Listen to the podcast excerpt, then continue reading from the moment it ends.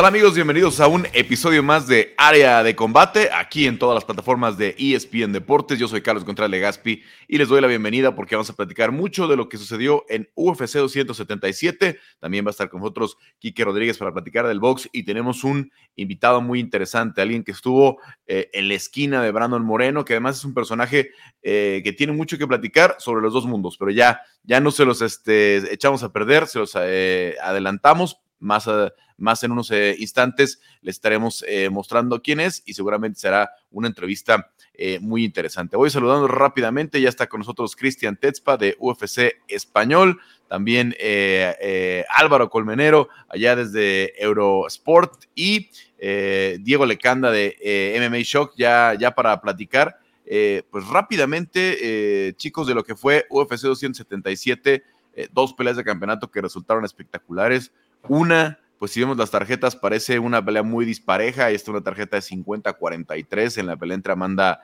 eh, Núñez y Juliana Peña, pero la verdad es que no dejó de pelear eh, eh, Juliana hasta, hasta el final. Y Brandon Moreno que recupera el cinturón de las 125 libras en una pelea que iba a pintar para polémica porque la tarjeta iba muy extraña. Cristian, ¿cómo viste UFC 277? Hola Carlos, Álvaro, Diego. pues la verdad, fue un sábado espectacular, creo que para el público latinoamericano el hecho de ver a Brandon otra vez con el cinturón eh, le da vida a esa división de 125 libras que tuvo mucho movimiento también eh, con la victoria de Alexandre Pantoya. Brandon tuvo encuentros tanto con Davison como con Alexandre, la división se abre, me parece eh, muy bueno lo que está sucediendo en el peso mosca y también en la división gallo, ¿no? Después de lo que vimos en la primera pelea entre Juliana y Amanda, ver Amanda Nunes regresar de esta manera, de una forma eh, dominante, aunque la verdad, eh, también yo nunca había visto a Amanda Nunes salir de esa manera después de un combate, entonces fueron cinco asaltos muy complicados para ella y bueno, también qué decir de las victorias de Jocelyn Edwards y de Michael Morales, ¿no? Michael que sigue invicto y pues tiene un gran futuro dentro de la división welter de UFC. Diego, eh, nos sorprendió a todos Amanda con esa guardia zurda, ¿no? Eh, eh, que fue clave y ahorita en lo, técnico vamos a platicar de eso porque neutralizó el jab que le había hecho tanto daño, pero a final de cuentas los dos, las dos peleas de campeonato creo que dejaron muy buen sabor de boca. Sí, definitivamente. Como dice Chris, nunca habíamos visto a Amanda terminar así de, de golpeada, de inflamada en una pelea, entonces eh, Juliana Peña tuvo, tuvo sus momentos. No estoy de acuerdo con, esas tarjetas que le estaban dando rounds de, 10 a 8 a Juliana, aunque sí fue un dominio total. Eh, no siento que fue una, una pelea en donde eh, Juliana nunca estuvo presente o, donde hubieran rounds en donde Juliana no, no estuviera activa intentando algo. Hasta cuando estaba en, en, el piso, ¿no? Estaba intentando ciertas sumisiones, esa barra de brazo que estaba muy cerca. Estuvo amenazando con la homoplata, que la verdad es una sumisión muy difícil de, conseguir en Jiu-Jitsu, ya mucho más difícil de conseguir en, en, MMA. Entonces ahí siento que no fue la mejor estrategia, pero estaba activa, estaba buscando, nunca, nunca dejó de, de pues sí, de, estar presente y, y de intentar salirse con la victoria. Entonces, es muy curioso porque lo primero que escuchamos de la pelea es del corazón de Juliana, ni siquiera, siempre la gente dice, es que Juliana está impresionante y Amanda es muy buena, hizo una estrategia increíble, pero siempre lo primero que, que he escuchado es el corazón de Juliana y hasta lo titué, ¿no? O sea, yo, yo de grande quiero ser tan fuerte como el, como el corazón de Juliana porque no es posible. Y bueno, Brandon, qué decir, ¿no? También ya platicamos con él el lunes un poquito y creo que estaba teniendo unos momentos difíciles ese tercer round eh, estaba recibiendo daño, pero, pero hace lo que le dice la esquina, termina las combinaciones con esa patada izquierda.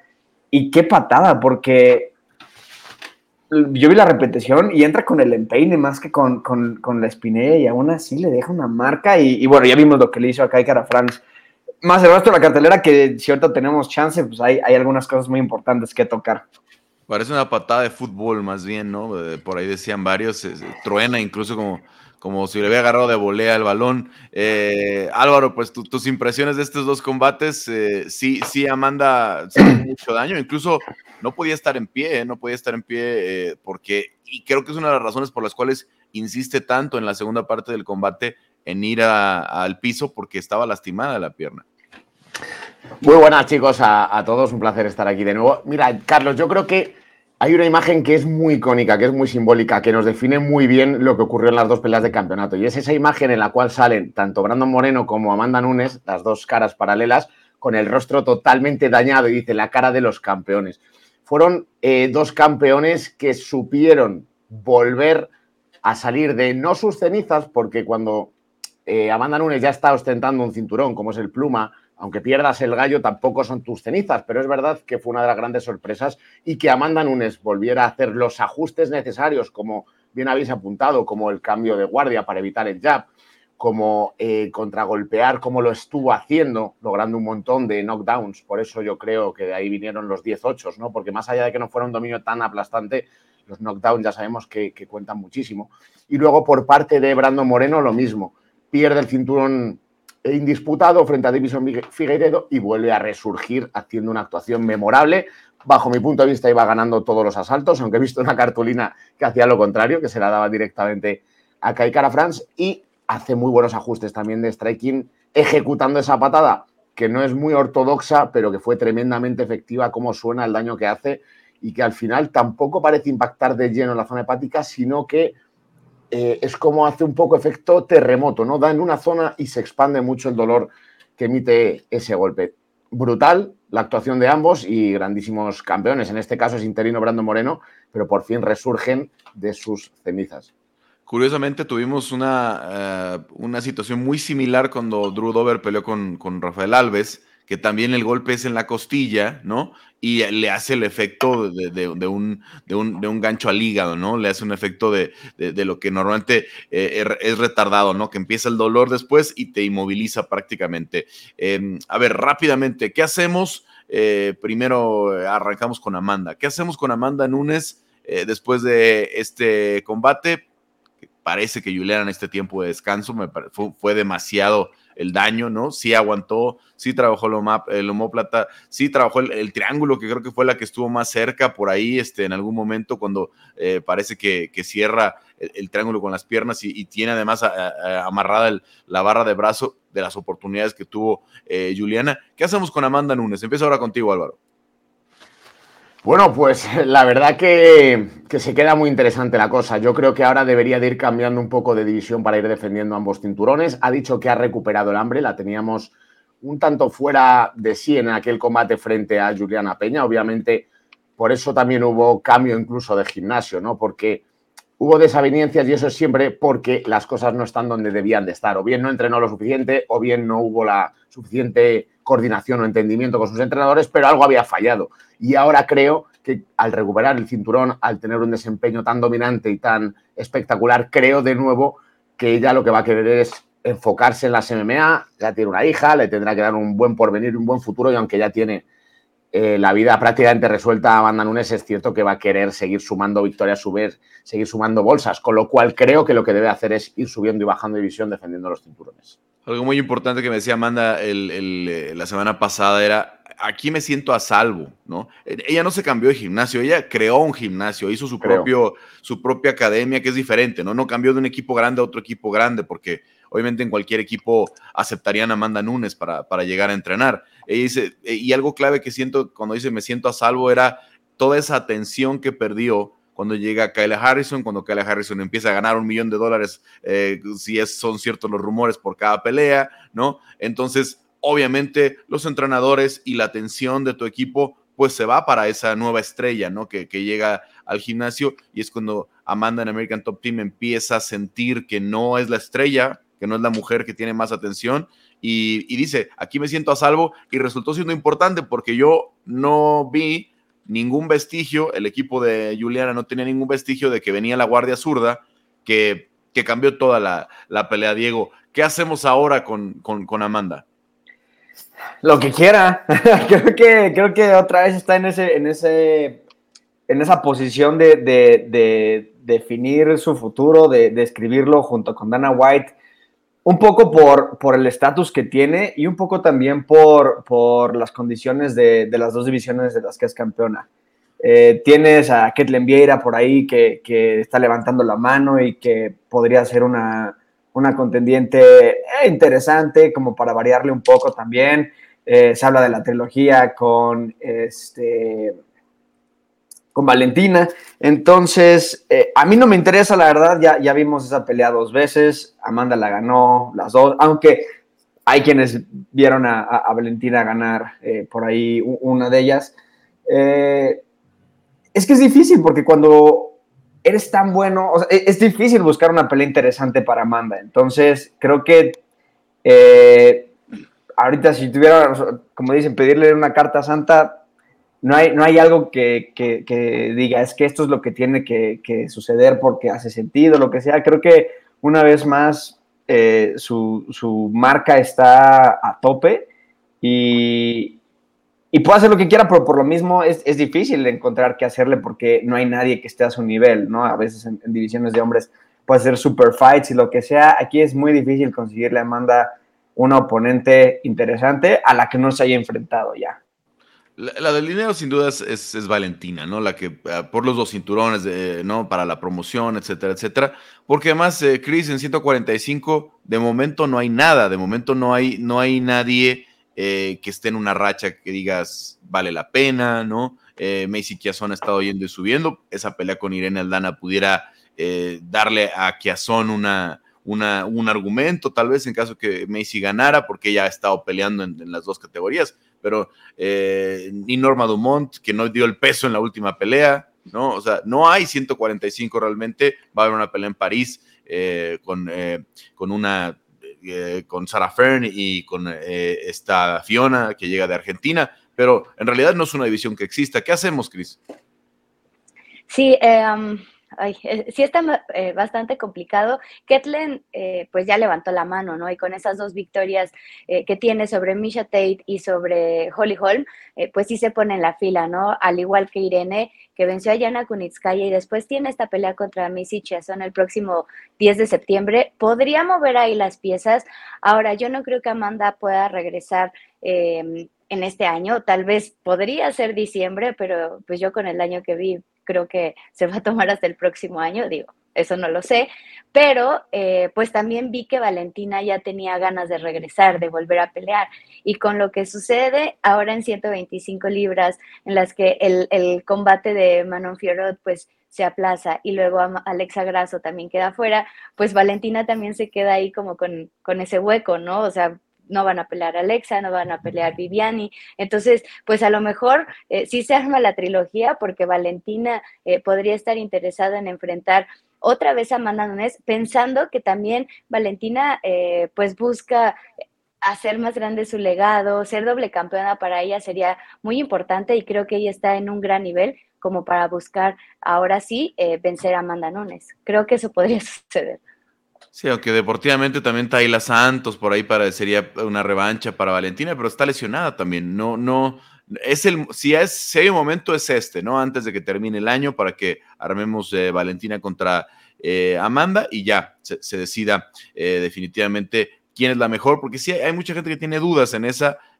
la verdad es que viendo a, Amanda físicamente se veía bastante más compacta de la espalda, de, las piernas, ¿no? Después de lo que llegamos a estar acostumbrados con ella cuando, eh, porque peleó un buen rato solo en 145, ¿no? Entonces, como que ya este, nos habíamos acostumbrado a verla mucho más grande, ahora se le veía eh, más una peso gallo y, que a la hora que enfrentara a Valentina no sería tan diferente. Verán, veremos qué, qué deciden, obviamente ella se siente otra vez con la confianza, con el hambre, ojo, ya la probaron y ya la vencieron. ¿eh? Tampoco es que eh, ya tiene otra vez un manto de, de, protección, ¿no?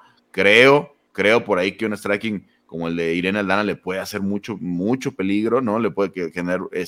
Juliana la castigó en las dos ocasiones, la conectó fuerte en dos ocasiones, ¿no? Y, no, es que Juliana, eh, no es que Irene ahora se, vaya a sorprender con una guardia zurda. Fue un elemento muy importante, clave, que cambió toda la pelea, que apareciera en guardia zurda y que pudiera sostener la guardia zurda todo el, combate para tener a Juliana en la, posición en la que la tuvo.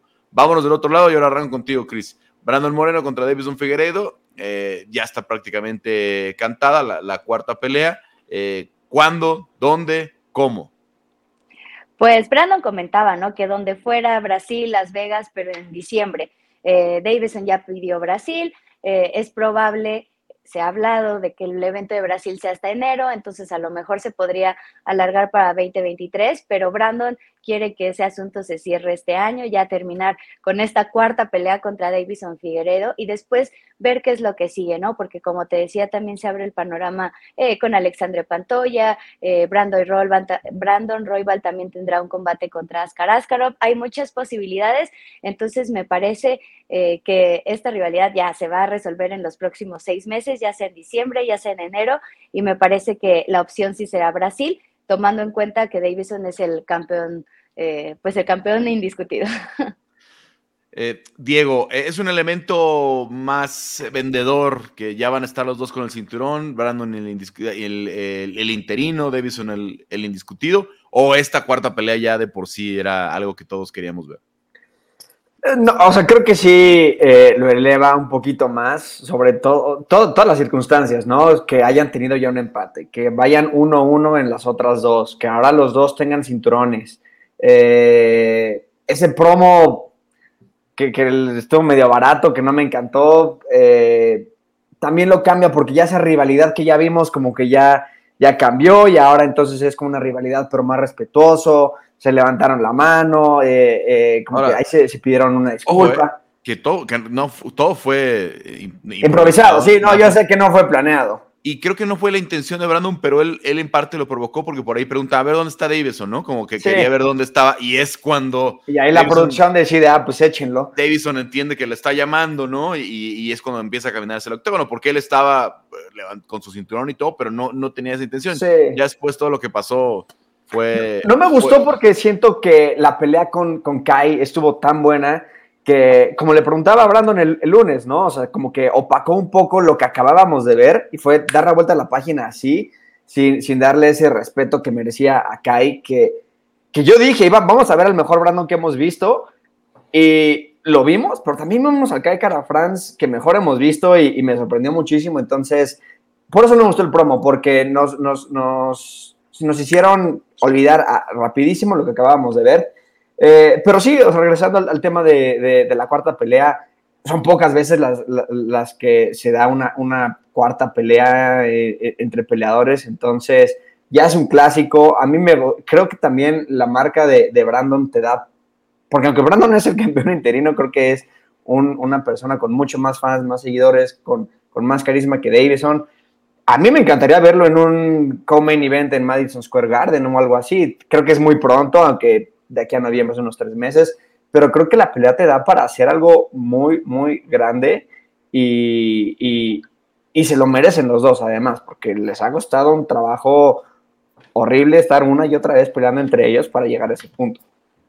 Bueno, la popularidad no hay duda, ¿no? Que Brandon es este, que, que Brandon es más grande en todo, en redes sociales, en, en, la, la, cantidad de entrevistas que da, etcétera, etcétera, porque además es, es bilingüe, ¿no? Cosa que todavía Davison no ha podido eh, mejorar. Entiende ya cada vez más el inglés, entiende un, un, poco más de lo que le están diciendo, pero todavía no se anima a hablar, siempre tiene que tener un, un traductor por ahí. Eh, Álvaro, eh, pues lo mismo, ¿no? Este, la promoción crece, ¿no? Aunque no queríamos este escenario de un, de un este, de un, eh, de un interinato, creo que resultó como, como un, un tanque de oxígeno, es decir, ah, vamos a descansar, vamos a, a dejar que, que, haya otra pelea, otra pelea de campeonato muy buena, porque Kai también salió a pelear, también salió a tratar de finalizar a Brandon, y a final de cuentas creo que el escenario terminó siendo más positivo para decir, ahora sí, los que cuestionaban si, si Moreno merecía la cuarta, ya no pueden cuestionarlo, porque le pusieron un rival muy legítimo como fue Kai Cara France y, y, y lo termina finalizando. Exactamente, Carlos, es, es, como, exactamente como dices. Al final es una rivalidad que parecía que se estaba estancando un poco, que empezaba a resultar incluso pesada, no en cuanto a lo que vemos dentro de la jaula, porque obviamente son las dos mayores bestias que hay ahora mismo dentro de, de la división del peso mosca, pero es cierto que la rivalidad empezaba a perder un poco de tintes fuera de lo deportivo, ¿no? Únicamente. Deportivamente tiene mucho sentido, pero como digo, aunque era un 1-1 y un empate, como apuntaba Diego, ya me daba la sensación de que empezaba a ser una rivalidad un poco aburrida. Y más allá de que ahora no se haya crispado la rivalidad, nada más lejos de la realidad, sino casi una rivalidad muy sana, ha cogido mucha más entidad, mucho más empaque con ese segundo cinturón, con el cinturón interino de Brandon. Y luego, respecto al escenario donde realizarlo, yo creo que debería ser Brasil. está por ver si Brasil va a ser en enero o si no, como tarde en febrero. Ya más tarde creo que no, pero creo que si Brasil va a hacer un evento, UFC en Brasil va a hacer un evento al final, o en enero o en febrero, debería de ser allí. Bien es cierto que Davison Figueiredo ahora mismo es el que ostenta el cinturón y que deberían darle una oportunidad de ver cuánto arrastra, cuánta masa el campeón en su propia tierra. Prácticamente eh, eh, es el único campeón que ahorita tienen seguro para llevar allá porque decíamos con Amanda no sabemos qué, podría pasar, ¿no? Todavía no sabemos ni, fecha de regreso ni nada por el estilo. Y, Charles Oliveira va a pelear en octubre. Sé que la, intención de Charles, si gana, es volver a Brasil en enero o febrero, pero ahorita tiene un compromiso en el que no sabemos si va a salir con el cinturón. Y además, Charles no es el campeón, desafortunadamente. O sea, eh, por más que sabemos que es el mejor de la, de la división, hoy no, no ostenta el cinturón, no va a llegar a la pelea de, de Islam Makhachev como el, el, campeón, sino como eh, uno de los dos, este, eh, de los dos retadores, digamos, que están disputando un cinturón, entre comillas, vacante, porque toda esta situación es incómoda, pero así es. Entonces, eh, yo creo que la carta la va a guardar un poco el UFC, va a decir cómo está el panorama para Brasil, porque necesitarán tener un campeón brasileño en la, en la, en la cartelera. Y Amanda, la veo, digamos, menos enfática, ¿no? En, tener que ir ella a Brasil, ella ya está muy, muy cómoda en Estados Unidos, ya tiene su vida allá prácticamente, entonces no es, no, no, es como el caso de Charles y de, y de este, mm, de, Davison, que incluso ambos, yo no, no, tengo esa información, a mí no me llega nada de forma oficial, pero hablan de que va a ser en Sao Paulo el siguiente evento de, de Brasil, y ambos están entrando en Sao Paulo con, con, Diego Lima en, en, Chuteboxes, así es que bueno, pues sería prácticamente el evento en casa. Así es que vamos a ver cómo se, se, desenvuelve eso. Por aquí, nada más déjenme checar un mensaje de nuestro productor rápidamente. Y ya, ahora sí ya tenemos a nuestro invitado, le vamos a dar la presentación. Jorge Capetillo, que es el coach eh, de boxeo de Brandon Moreno desde hace unos meses, eh, porque está ya en Las Vegas. Anda Jorge eh, esta semana en Nueva York con, vamos a dejar que acomode un poquito por ahí las, las cortinas porque le entra un poquito de luz. Eh, eh, Jorge, ¿cómo estás? Este, andas con Anthony Pérez, pero vienes de una semana, pues me imagino muy intensa con Brandon allá en, en Dallas. Sí, ¿qué tal? Este, buenos días por acá desde, desde Nueva York. Un fuerte abrazo para todo, eh, para todos ustedes y el, y el auditorio. Y sí, no, no, pues contentos de estar por acá felices de, este, de, poder estar trabajando, de hacer lo que más nos gusta y como mencionas, pues tuvimos una, el, fin de, el fin de semana pasado, pues, pues, fue algo electrizante, ¿no? El poder ver al, primer campeón nacido en México de la UFC coronarse por segunda vez fue, fue muy especial y pues ahora aquí estamos en, en Nueva York para, para trabajar con Anthony Pérez. ¿Cómo comparas eh, en lo personal? Porque tú estuviste con Tyson Fury en peleas grandísimas allá en, Las Vegas, eh, con un evento de UFC también de esta, de esta magnitud. ¿Cómo sentiste la, atmósfera, la diferencia? No, la verdad que fue algo especial, algo muy bonito. Yo creo que eh, la atmósfera, tú sabes que cuando la raza se junta, cuando el, el fan es apasionado, ya sea del, del, boxeo o del, del, del MMA, tú sabes que se pone vibrante eh, eh, todo, el, todo, todo, todo el venue. Y pues la verdad que muy similar, sobre todo porque las peleas fueron, fueron dramáticas, fueron espectaculares, tanto como la de Tyson Fury, como lo mencionas, ante Wilder, como, como la de Brandon Moreno, ¿no? Que, que se miraba que, eh, que France venía muy bien, venía muy fuerte, venía pues igual con el mismo, con el mismo sueño de coronarse campeón mundial. Y, pero gracias a Dios que pudimos ver el, el corazón y la experiencia de Brandon Moreno para poder este, eh, salir adelante del combate. Bueno, también va a estar en la esquina de, Anthony Pérez en, en, PFL este, este fin de semana en Nueva York. Eh, Cris, Diego, Álvaro, pues lo que le quieran preguntar al coach. Hola Jorge, eh, espero que estés muy bien. Sabemos que el campamento de Brandon Moreno eh, pues fue largo y también lo estuvo eh, intercambiando entre Kansas, viajando también a Las Vegas, estuvo contigo en Las Vegas, tú también estabas como en este ir y venir. ¿Qué tan difícil fue pues adaptar los entrenamientos y todo lo que tenía que hacer Brandon pues con este cambio de ciudades y pues no estando todo el tiempo juntos? Bueno, la verdad es que cuando hay un peleador con una ética de trabajo como la tiene Brandon Moreno, yo creo que eh, el lugar no importa mientras haya la mentalidad, ¿me entiendes? La disciplina, para hacer, para hacer los entrenamientos día a día, por eso es dos veces campeón del mundo.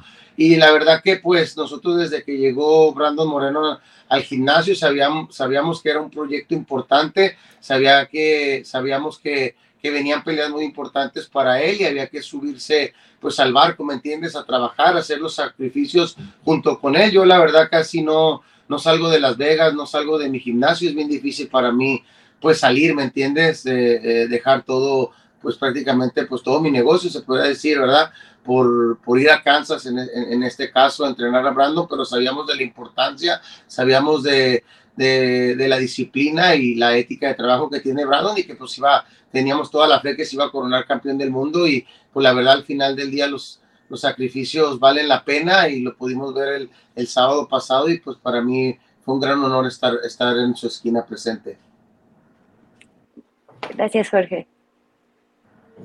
Álvaro, Diego. Hola Jorge, ¿cómo estamos? Un, un, placer poder preguntarte y charlar un ratito contigo. Mira Jorge, yo quería saber qué es lo que más te ha sorprendido de las habilidades boxísticas de Brandon Moreno, porque la habrías visto pelear, pero una vez ya entrenas con el cara a cara, le pones las almohadillas y demás, ¿qué es lo que más te ha sorprendido de él? Ah, la verdad, su pasión por el boxeo. La verdad que eso es lo que me tiene bien sorprendido, que tiene una tremenda pasión por el box.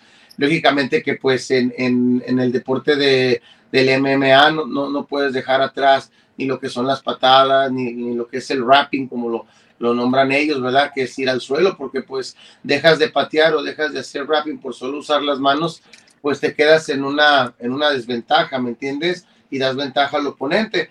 Pero, pero sí, no, yo estoy feliz de poder ver a, Brandon con muchas ganas de, de, de desarrollarse en, en, en, lo que es el boxeo. Tú estuvimos trabajando pues ahora sí que desde sus pies, toda su estructura, desde los pies hasta, hasta la formación de, de, sus manos en su defensa, y pues pudimos hacer un, un, buen campamento, una buena, una buena estrategia junto con James Krause, que la verdad que tengo mucho respeto, mucho cariño también, porque pudimos conectar, a pesar que era la primera vez que todos estábamos trabajando, eh, la verdad que todos pusimos todo nuestro corazón, nuestro empeño, nuestra experiencia dejando a un lado todo protagonismo, todo eso, ¿verdad? Que puede en cierto momento dividir al equipo, ya que eh, el importante es el peleador y por eso tu, tuvimos el, el, resultado que tuvimos el sábado pasado. Gracias, Jorge.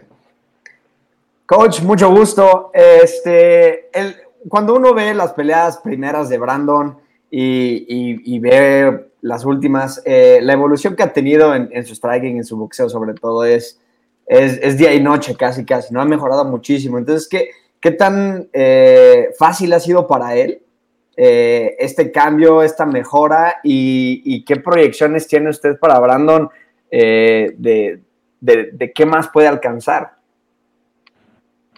No, pues yo creo que eh, lo importante es que tanto él como yo, pues somos, ahora sí como como dice un proverbio, ya somos cintas blancas, ¿me entiendes? Siempre estamos aprendiendo, siempre estamos desarrollándonos. Yo ya de igual manera como entrenador, siempre tanto de aprender algo nuevo, de desarrollar algo nuevo, de volver a, las, a los fundamentos, a las bases.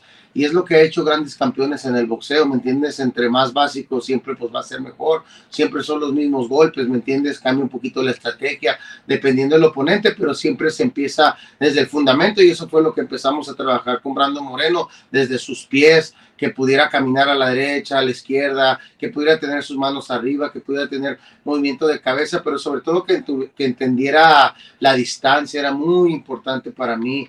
Eh, que pudiera tener la distancia, ya que la distancia te puede dar un buen timing y pues puedes contragolpear, puedes estar a distancia de poder atacar, de poder defender, de poder contragolpear. Y pues para mí es muy importante eso, que él pudiera entender, sentir eh, eh, que, dónde está él, dónde está el oponente, dónde puede tocarlo sin que podamos ser, ser, ser lastimados nosotros. Y es lo que vamos a seguir trabajando. Yo incluso se lo dije en el camerino, que había sido una tremenda pelea, pero que había que mejorar muchos aspectos y, y, pues para seguir creciendo, ¿me entiendes? Porque se, se viene una pelea muy importante ante Figueiredo y pues no podemos nosotros también pues cegarnos, ¿me entiendes? A decir, bueno, pues ya llegamos al tope, yo creo que el cielo es el límite y tenemos que seguir desarrollando todos sus, sus, sus fundamentos y sus bases para seguir creciendo. Excelente, gracias. Pues eh, ansioso de ver qué más tiene el futuro para, para Brandon y para usted. No, pues muchas gracias.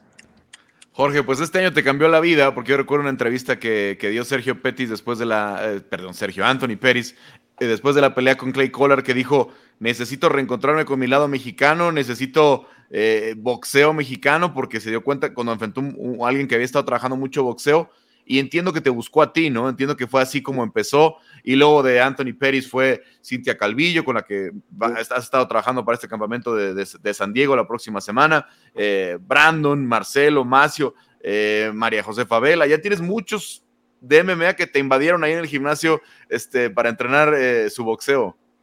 Ah, fíjate que sí, pues todo empezó con Anthony Pérez, con el cual estoy muy agradecido. Yo la verdad, este, eh, seguía muy poco el MMA, eh, de por sí veo muy poco la tele, ¿me entiendes? Y yo creo que fue gracias a Anthony Pérez y a Brandon Moreno que, que pues la verdad me, me, pusieron esa semillita de pasión en mi corazón por este deporte, al cual estoy tomando muchísimo cariño. Y pues sí, fue, fue en ese tiempo cuando Anthony peleó con, con Clay Cola, precisamente yo estaba en campamento cerca de pelear con, o había, apenas habíamos peleado con Tyson Fury, algo así. Y este, fue cuando me contactó, me, me pidió que si podíamos trabajar. Ya lo había conocido yo años atrás, cuando andaba yo con Jorge Linares. Yo andaba con Jorge Linares y coincidimos en un mismo gimnasio ahí en Las Vegas, todavía no tenía mi gimnasio propio en aquel tiempo y coincidimos, me tocó conocerlo. a Anthony, tremendo muchacho, muy respetuoso, muy trabajador eh, de su familia. Entonces, este, cuando él me llama y me, me pide pues, que, que comencemos a trabajar, a mí me encantó. Yo le dije, bueno, pues aquí el trabajo es duro, hay que levantarse temprano a correr todos los días para que podamos trabajar y, empezó también a tomarle mucho, mucho, mucho cariño a la corrida de la mañana ahí con todos los muchachos que, eh, que están en el boxeo. Y, y, pues fue así como me fui enrollando en esto. Después vino Cintia también, a la cual todos los días la veo en la mañana en la corrida también. Y, este, y se, se hizo un equipo muy especial, muy bonito. Me siento muy bendecido, muy contento de poder estar alrededor de, tanto guerrero, ¿no? En, en, el MMA como en el boxeo. Bueno, ya nos acompaña también Quique Rodríguez, que normalmente platicamos de puro boxeo con él aquí en el podcast. Eh, Quique, pues te dejo con, con Jorge aquí para que si tienes alguna pregunta. Estamos, parece que está teniendo un problemita ahí con el, con el micrófono de Quique porque no, no lo escuchamos.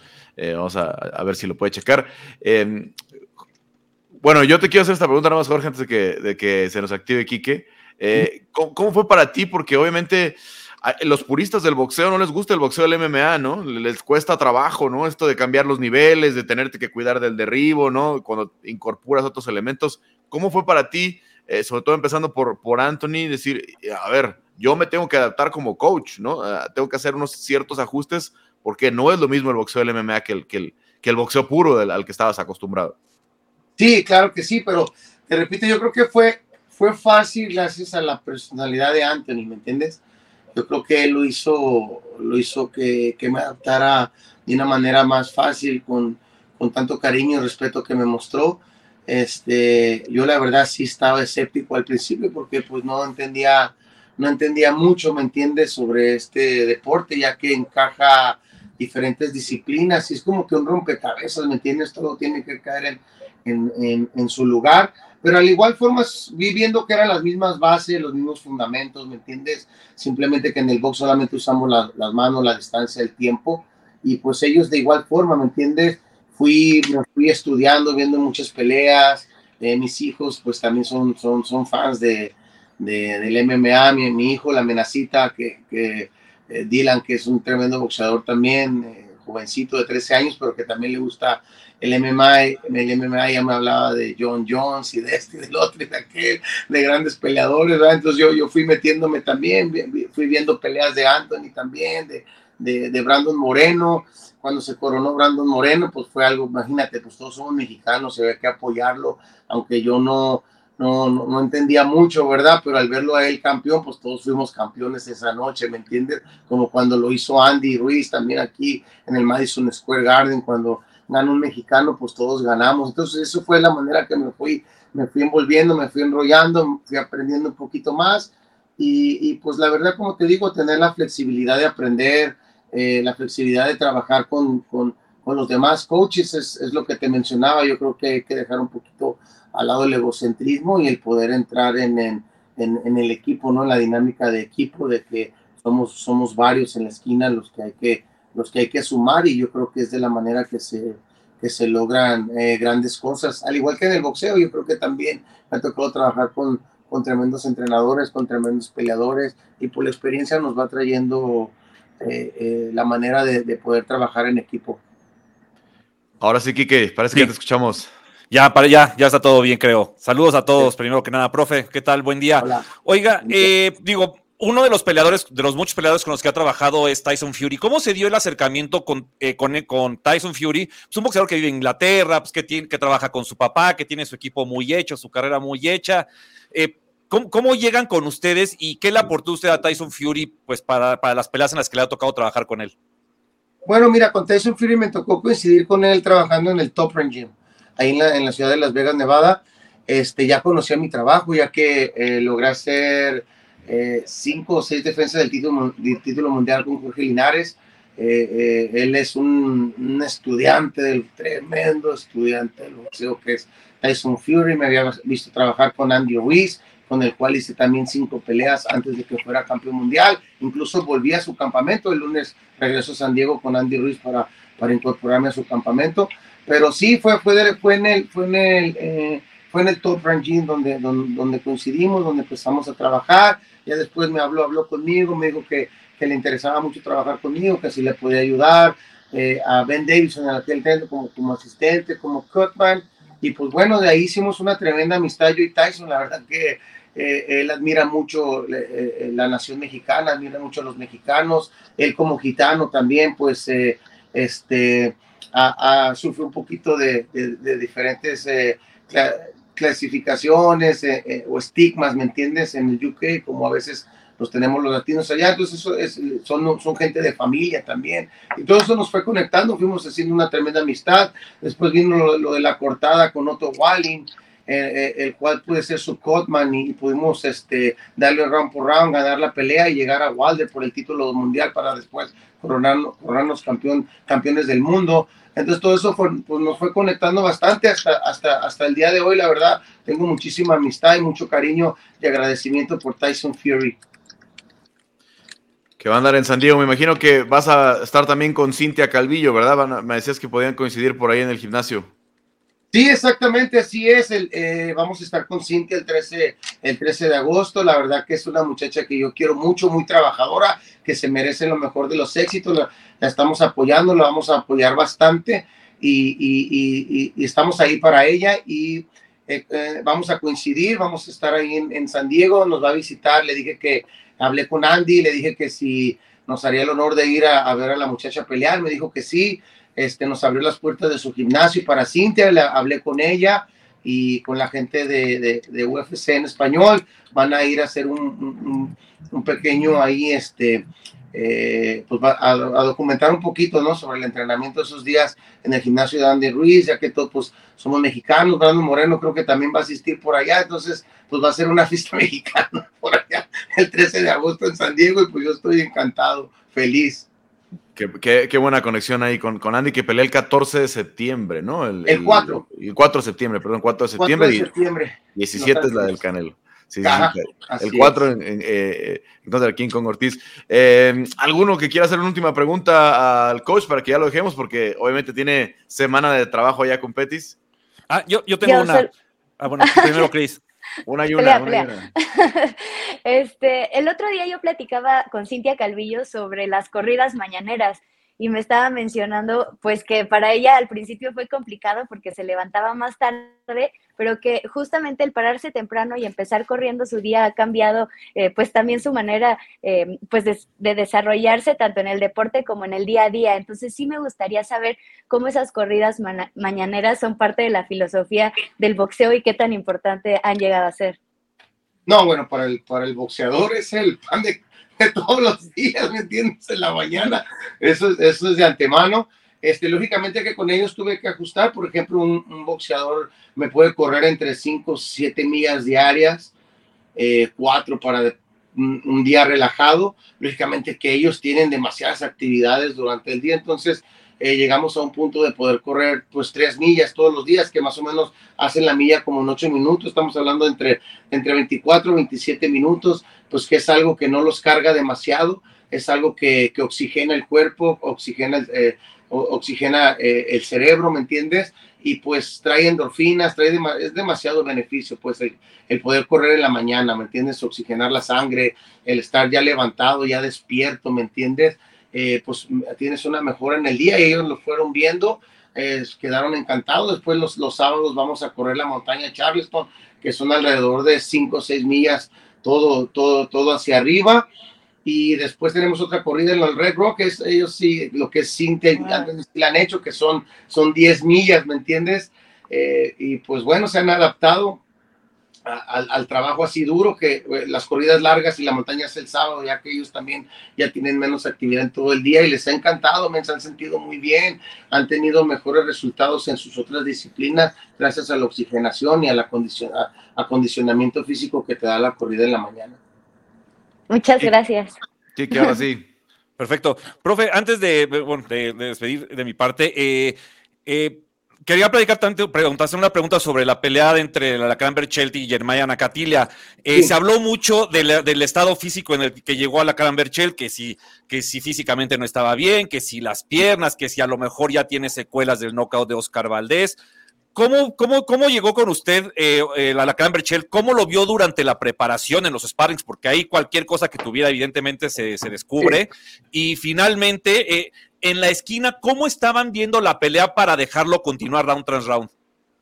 Fíjate que, bueno, pues fue, una, un, fue un momento difícil, ¿verdad? El que tuvimos, tuvimos un buen campamento, la verdad. Él, llegó conmigo desde noviembre, entonces después se fue en diciembre a, pasar las fiestas decembrinas eh, con su familia, vuelve a llegar en enero, este, venía con un buen ritmo, venía desarrollándose bien, eh, nos íbamos adaptando un poquito a poquito al programa, al estilo. Yo quería que estuviera desde la media distancia, como con movimiento de cintura, movimiento de cabeceo, ¿me entiendes? Que pudiera agarrar la distancia, porque pues Berchel es un pegadorazo, la verdad que ese tipo te pega y te, te pone a dormir, ¿me entiendes? Desgraciadamente, pues vimos todavía que eh, eh, había un poquito, su cuerpo no pudo, no pudo desarrollar, su cuerpo no pudo darnos por lo mejor que esperábamos para esa noche y por eso el resultado fue triste, pero aún sigo teniendo una muy, muy bonita amistad con él, tenemos, tenemos contacto, incluso anda en Las Vegas ahorita, pasó el gimnasio ahí, y pues tú sabes, en esto hay buenas noches, hay malas noches, ¿me entiendes? Él,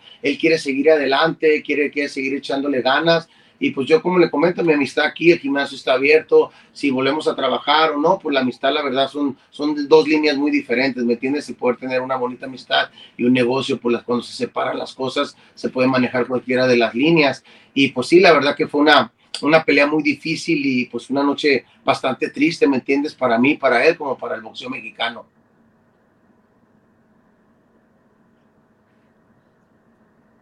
Pues bueno, Ahí estamos entonces, eh, coach. Muchas gracias por el, eh, por el tiempo. Te dejamos porque andas allá en Nueva York eh, para esta pelea de, Stevie Ray con, con Anthony Pérez en la, en la PFL. Y bueno, pues la próxima semana nos vemos allá en San Diego. abrazo y ojalá que, que, siga saliendo mucha chamba. No, claro que sí. Muchísimas gracias a ustedes por su tiempo. Saludo, saludos a todo el auditorio. Les mando un abrazo fuerte y pues van a seguir viendo vamos a seguir trabajando fuerte para seguir eh, desarrollando campeones, primeramente Dios. Ahí estamos al pendiente con Jorge Capetillo, coach eh, de boxeo, que ahora está eh, adaptándose al, asunto del MMA. Pues ya nada más este, para cerrar, vamos, no te nos vayas, Quique, vámonos con, con Chris, con Diego y Álvaro. Les quiero preguntar, em, evento estelar este fin de semana, coestelar y estelar este fin de semana, nada más rápidamente, sus pronósticos. Tiago Santos contra Yamaha Hill. Eh, yo creo que gana Yamaha Hill, creo que va a ser finalización y va a tener esa victoria importante sobre Thiago Santos que lo va a catapultar a un mejor lugar dentro del top 10 y en la coestelar creo que Vicente Luque se queda con la victoria. Álvaro. A mí me ha quitado los pronósticos, Chris, así que Yamaha Gil y Vicente Luque. Venga, yo me arriesgo un poquito más. Vicente Luque va a someter a John Hill y eh, Yamal Gil va a ganar por cada técnico. Diego.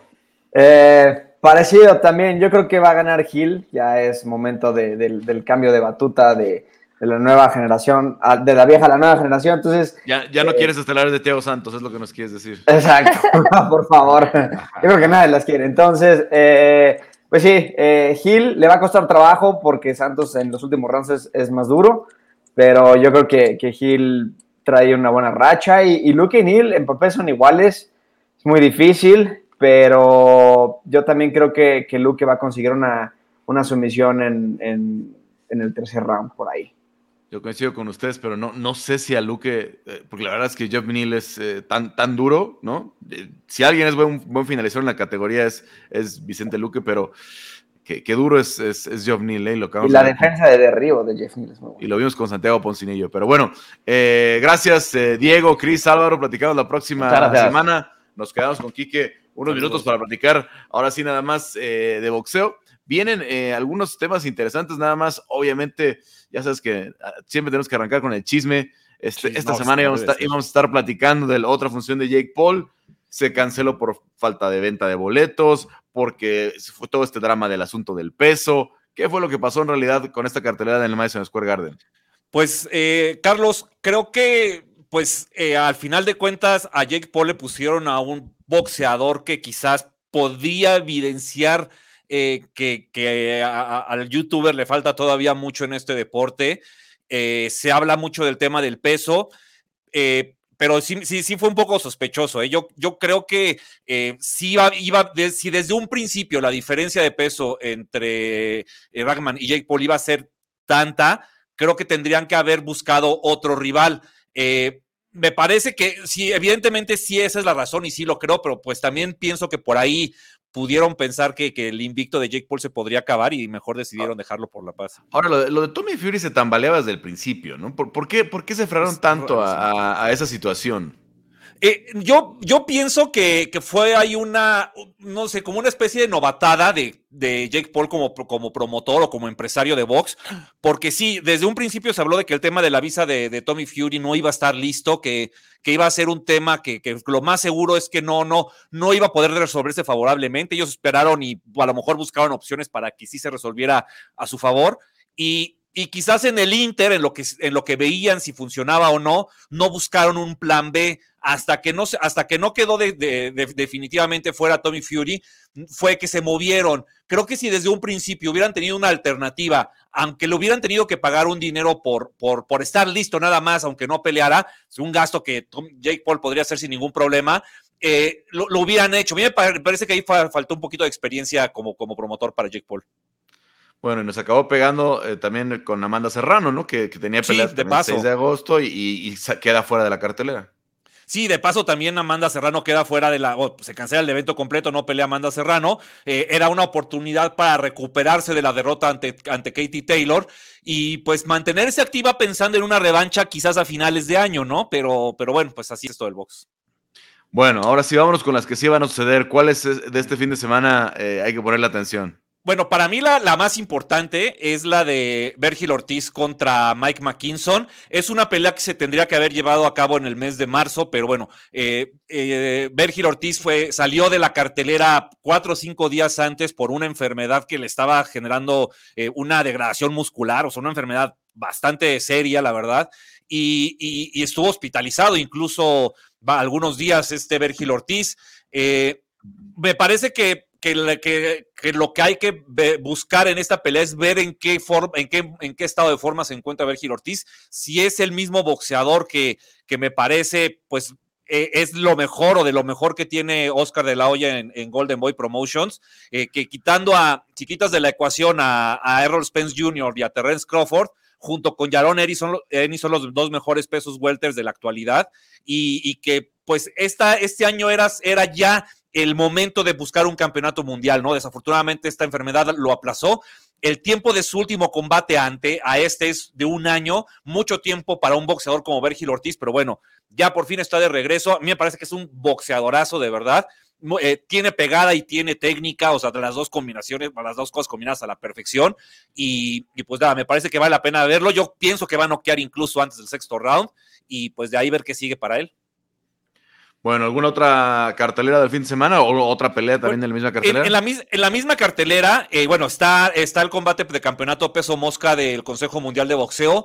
Eh, está Marlene Esparza contra Eva Guzmán. Pues Marlene Esparza yo creo que es ahorita la mejor peleadora en peso mosca. Eh, en su último combate no se vio tan bien, pero, pero bueno, creo que tiene una oportunidad para redimirse y ver si a finales de año pues viene una pelea con Kenny Enríquez, por ejemplo. No se habla mucho de la revancha de Ceniza Estrada, pero Ceniza Estrada ya se fue a Top Rank, entonces me parece que esa pelea ya no se va a llevar a cabo al menos pronto y, cada uno tendrá que, buscar su propio camino. También creo que es un, buen combate el que, el que se transmite por ESPN este sábado, Carlos, el de Michael Conlan contra Miguel Marriaga, un boxeador colombiano con promotores mexicanos que, ha hecho una buena carrera, pero que cuando ha estado en peleas estelares, pues no, las ha ganado, ¿no? Y creo que este va a ser el caso. Conlan, que viene de ser noqueado por Lee Wood en, eh, también el mes de marzo, un, knockout así medio brutal que se salió del ring.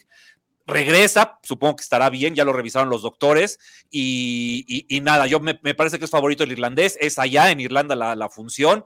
Y, y, Marriaga va a ser un, peleador que de alguna forma le va a representar cierta competencia, pero creo que Conlan, si pelea como, como lo ha hecho en combates anteriores al de Lee Wood, debe de ganar sin ningún problema. Bueno, interesante entonces también eh, para este fin de semana. Eh, y, bueno, nos vamos preparando para lo que viene el 13 de agosto, porque la carrera de Top Rank tiene obviamente el, regreso de, Teo, de, Teo Firmo eh, López. que todos estamos. Y, y Sander Sayas y Sander Sayas, el, el, boricua también, ¿no? De estrella de 19 años. Entonces, muy pendientes de lo que viene esa cartelera. La próxima semana, obviamente, ahondaremos un poquito más en eso. ¿Algo más que no se nos puede ir?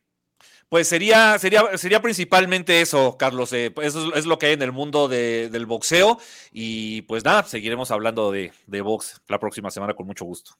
Bueno, le damos obviamente, decíamos, a, esa cartela y otras que vienen para la próxima semana. Quique, pues eh, muchas gracias como siempre por todo el análisis, por todo lo que nos eh, traes aquí en el mundo del boxeo y te escuchamos también en el estilista. Ah, muchas gracias, Carlos. Gracias a ustedes. Eh, un saludo y seguimos por acá. Bueno, Quique Rodríguez, también gracias a Cristian Tetzpa, Diego Lecanda y a Álvaro Colmenero que estuvieron con nosotros en esta emisión. Gracias a Héctor Cruz en la producción. Yo soy Carlos Contreras Legaspi y los esperamos en la próxima área de combate aquí en todas las plataformas de ESPN Deportes.